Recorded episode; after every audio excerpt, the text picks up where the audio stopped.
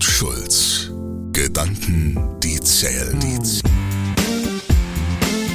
Ben's Strategie to go. Ergebnisse, die zählen.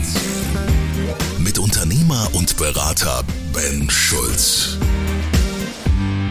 Und los geht's. Die Frage. Na, wie viele Silvestervorsätze haben Sie sich gestern Nacht vorgenommen? Lassen Sie mich raten. Sie möchten mehr Sport treiben, weniger Zeit in Social Media verbringen, dafür aber viel mehr Zeit für Ihre Familie haben, sich gesünder ernähren, mit dem Rauchen aufhören, abnehmen, dem Chef die Meinung geigen. Habe ich noch was vergessen? Ach ja, der größte Vorsatz von allen. Diesmal ziehe ich es echt durch. Die Analyse. Ich kann Sie beruhigen. Sie sind nicht alleine mit Ihren Vorsätzen für das neue Jahr. Schauen wir mal, was die Umfrage von Statista in Deutschland zu den beliebtesten guten Vorsätze für das Jahr 2023 sagt. 29 Prozent der Befragten möchten sich gesünder ernähren. 48 Prozent der Befragten möchten mehr Sport treiben. 43 Prozent der Befragten möchten mehr Zeit mit Familie, Freunde verbringen. 20 Prozent der Befragten möchten mit dem Rauchen aufhören und so weiter und so fort. Oh, eins noch. 15 Prozent der Befragten möchten bessere Leistung im Job zeigen. Das allerdings gibt mir dann doch etwas zu denken. Sie sehen also, Vorsätze gibt es reichlich und wenn sich wirklich jeder Zweite gesünder ernähren sollte, wird es demnächst nur noch Karnickelfutter im Supermarkt geben. Irgendwie glaube ich nicht ganz daran. Daher meine nächste Frage, wie schaut es denn mit dem Durchhalten von Vorsätzen aus? Hier das Ergebnis von Statista zu 2019. 20 Prozent der Befragten realisieren ihre guten Vorsätze für das nächste Jahr. 27 Prozent der Befragten halten diese mal also zwei Monate durch. 36 Prozent der Befragten schaffen nur zwischen ein Tag bis einem Monat und drei Prozent werfen ihre Vorsätze bereits nach wenigen Stunden über den Haufen. Warum fällt es vielen Menschen so schwer, ihre Vorsätze, Taten Folge zu lassen, und zwar langfristig?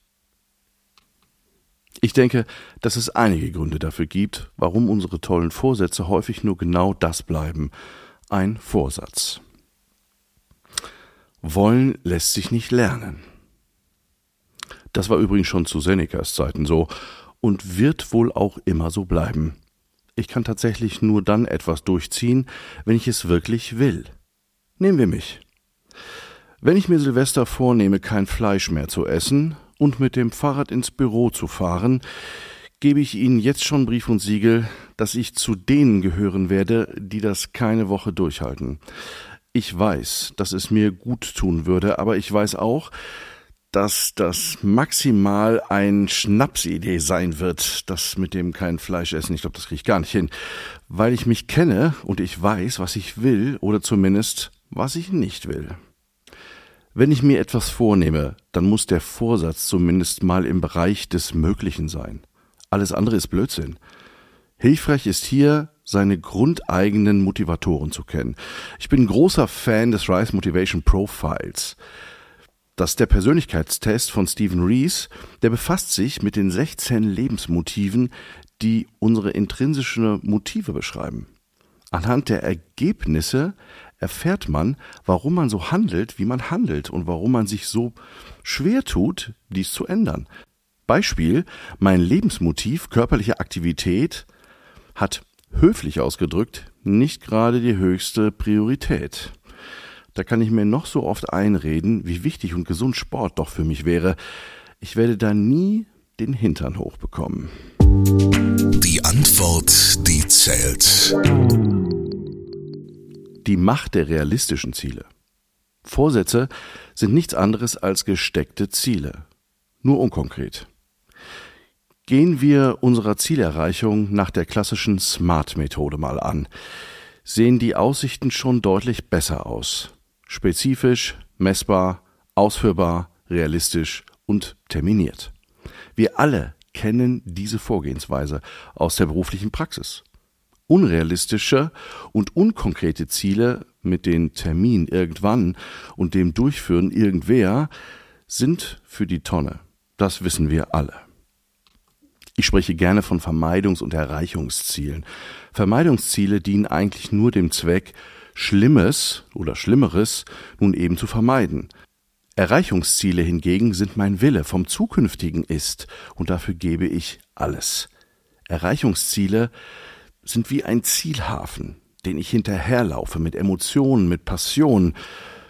Vermeidungsziele, puh, da ist meistens, ich will es mal vorsichtig sagen, die Unlust größer als wie die Willensstärke. So ist es auch mit den Vorsätzen. Ich will abnehmen. Aha, wie viel, bis wann, in welchen Zwischenschritten, was ist realistisch? Wenn wir unsere Vorsätze wirklich umsetzen wollen, müssen wir die professionell angehen. Und bitte, jeder nur ein Kreuz, nicht alles auf einmal.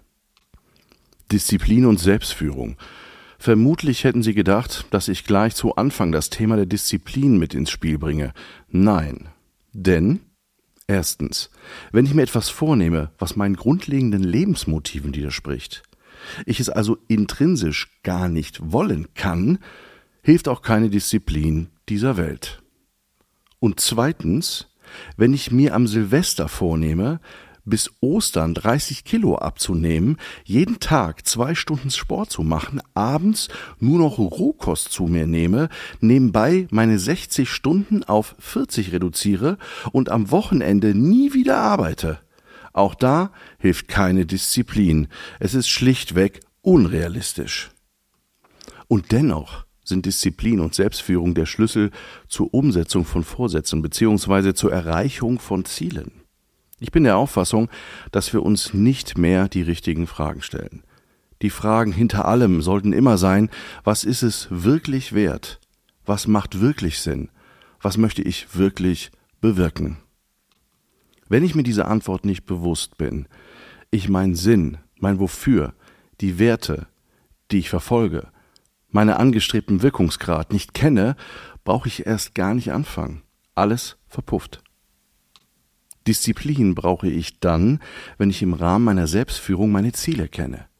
Ich will sie dann auch um jeden Preis erreichen. Daher mein Tipp. Wenn Sie sich schon etwas für das neue Jahr vornehmen wollen, dann bitte nur diese eine Sache. Fangen Sie an, sich besser kennenzulernen. Machen Sie mal das Rise Motivation Profile. Übrigens, das können Sie auch mittlerweile über die Stores fürs Handy auch runterladen und ein Profil machen. Und vielleicht ist das gerade jetzt mal dran, so zwischen den Jahren oder am Jahresanfang sich mal ein klein wenig mehr mit sich zu beschäftigen. Was sind eigentlich meine intrinsischen Motive? Was sind meine Werte? Und vielleicht kann ich von der einen oder anderen Stelle auch noch ein bisschen mal das Thema mein Sinn und auch mal den Wirkungsgrad mal hinterfragen, den kennenzulernen und den wirklich gestalten fürs kommende Jahr, damit wenn wir dann in 24 zurückgucken konnten auf 23, wir sagen können, Mensch, das war ein Bombenjahr und ich habe meine Ziele erreicht, weil ich weiß, wer ich bin. Fragen an Ben. Ich freue mich in der nächsten Folge auf deine Frage. Fordere mich gerne heraus. Tschüss, bis zum nächsten Mal, dein Ben. Und Schulz. Gedanken, die zählen, zählen. Walter Kohl und Ben Schulz. Weitere Informationen im Internet unter kohlundschulz.de.